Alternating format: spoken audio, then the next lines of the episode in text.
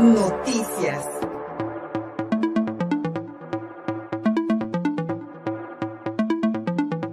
Para el expresidente municipal de Tecamachalco, Inés Saturnino López Ponce, su captura, ocurrida este martes pasado, guarda un trasfondo político.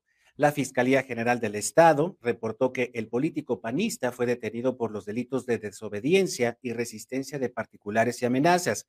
En 2021, presuntamente intentó evitar que policías estatales detuvieran y pusieran a disposición a hombres que portaban armas de fuego, fue lo que indicó la Fiscalía General del Estado en un breve comunicado.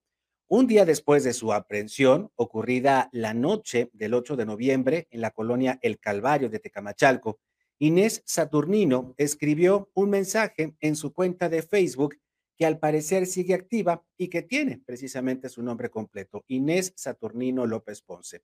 En la publicación, el también exdiputado local del PAN advierte que su aprehensión obedece a intentos por doblegar sus ideales y porque superó las expectativas de sus contrincantes.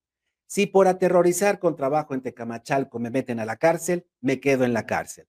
Si por trabajar a favor de los pueblos y enseñarles a los políticos que sí se puede, me meten a la cárcel, me quedo en la cárcel. Si quieren doblegar mis ideales, mi sed de progreso y mi sed de trabajo para mi gente, con cárcel, no me doblo y me quedo en la cárcel.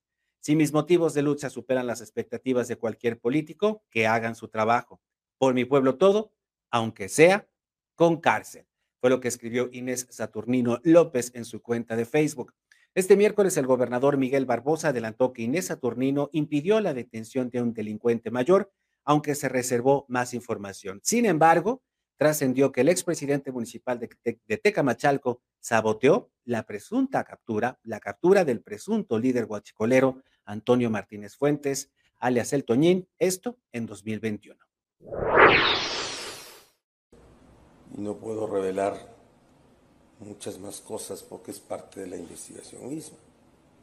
Pero iba a haber una detención de un delincuente mayor ese día, esa noche, cuando ocurrieron los hechos en donde le imputan al señor Inés Saturnino haber cometido los, las acciones delictivas que eh, presuntamente en las que presuntamente está involucrado. Sí, fue una cosa muy relevante la que ocurrió y bueno, ahí está ya eh, hoy en poder de un juzgado y tendrán que determinar su, su, presunta responsabilidad o no. Bueno, la imputación es y después su vinculación a proceso no, pero ya es cosa del, del Poder Judicial y de la Fiscalía General del Estado.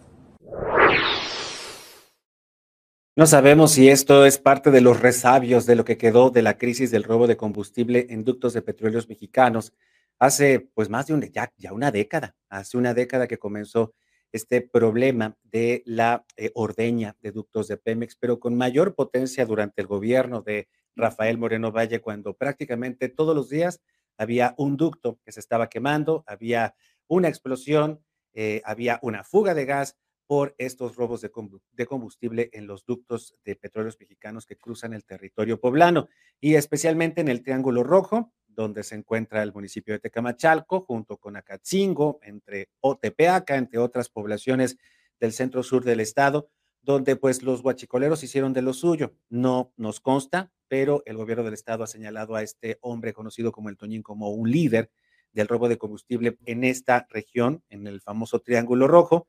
Sin embargo, pues como lo vimos la semana pasada con el asesinato de dos policías en Chignahuapan, estas bandas del robo de combustible siguen operando con total impunidad en el estado de Puebla, con mayor fuerza armamentista, armamentística que las propias policías, a pesar de que el gobierno federal de Andrés Manuel López Obrador había dicho que se había acabado con el robo de combustible cuando cerraron los ductos. No es cierto. Síguenos en Facebook y en Twitter. Estamos contigo, Puebla.